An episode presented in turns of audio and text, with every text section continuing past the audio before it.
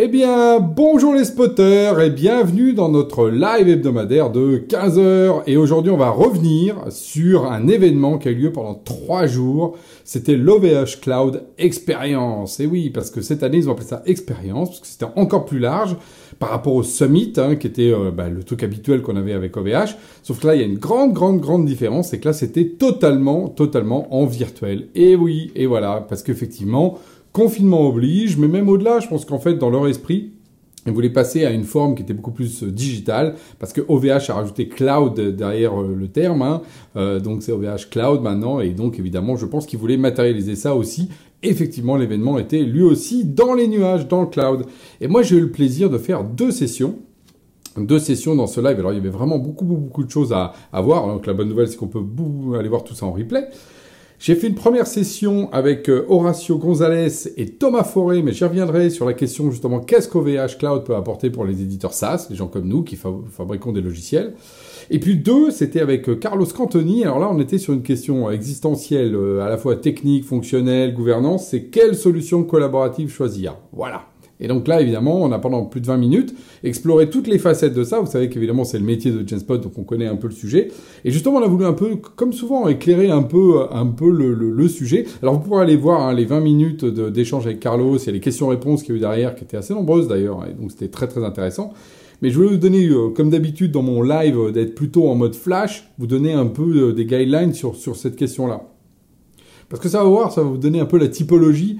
Euh, J'ai réfléchi en regardant ce qu'on s'était dit. On voit bien un peu qu'il y a des typologies, euh, de, évidemment, de plateformes collaboratives et surtout d'entreprises. Alors, 5 points, c'est parti. 1. La, euh, question de votre objectif de collaboration. Et oui, voilà, c'est quoi? Soit vous êtes plutôt vision, ou vous êtes plutôt réaction Est-ce que vous pensez l'avenir, les usages de demain, ou plutôt en réaction de reprendre les usages d'hier Déjà ça, je peux vous dire que ça va un peu structurer euh, quelle plateforme vous allez choisir et quel outil vous allez prendre. Deuxième point, l'existant de votre système d'information. Et eh oui, hein alors vous êtes plutôt quoi? Vous êtes plutôt foisonnant plein d'outils justement qu'il faut mettre ensemble, variété, ou plutôt rationalisant. Il n'en faut qu'un, je veux qu'une seule tête, qu'un seul usage, qu'un seul outil. Et en fonction, évidemment, vous n'allez pas du tout choisir les mêmes outils.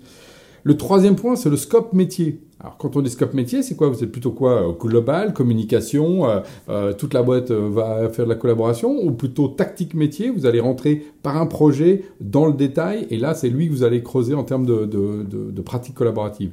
Là aussi, entre des déploiements large spectre, au contraire, un truc très, bah, justement, qui correspond à un département, à 3, 5, 10 personnes, dans un outil SaaS bien précis, bah, ce ne sera pas la même logique.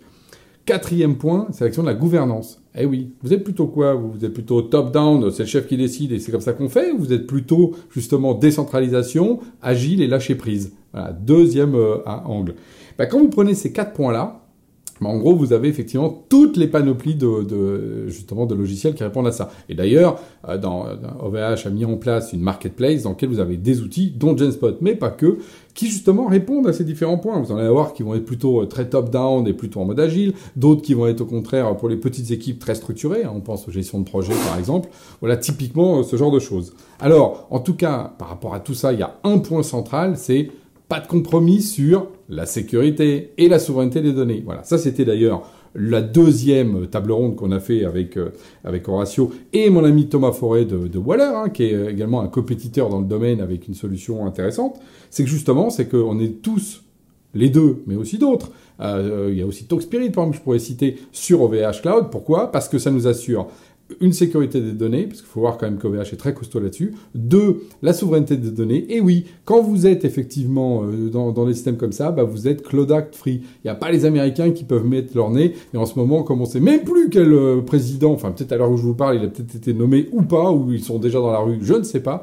Mais en tout cas, euh, le président américain, on ne sait pas qui va être, mais il sera toujours protectionniste. Donc clairement, ils sont pas bienveillants vis-à-vis de nous, et ils sont pas bienveillants vis-à-vis de vos données. Ils sont pas bienveillants vis-à-vis de vos industries. Donc clairement, la question de la souveraineté, c'est pas de compromission, ça c'est très clair, et c'est ce qui a été dit dans toutes les sessions, dont celle que j'ai eu le plaisir de, de participer.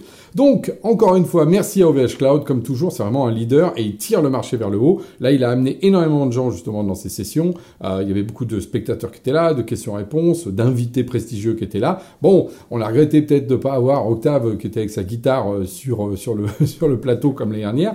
Mais regardez, qu'est-ce qu'il a fait Octave? Il est rentré en studio faire de la musique et il l'a partagé à travers les réseaux sociaux. C'est ça aussi. C'est-à-dire que c'est pas parce qu'on est confiné qu'on doit pas arrêter à faire de la musique et de le partager avec les autres. Justement, c'est aussi ça les formes modernes de collaboration que je vous propose. Sur ce, je vous dis à la semaine prochaine.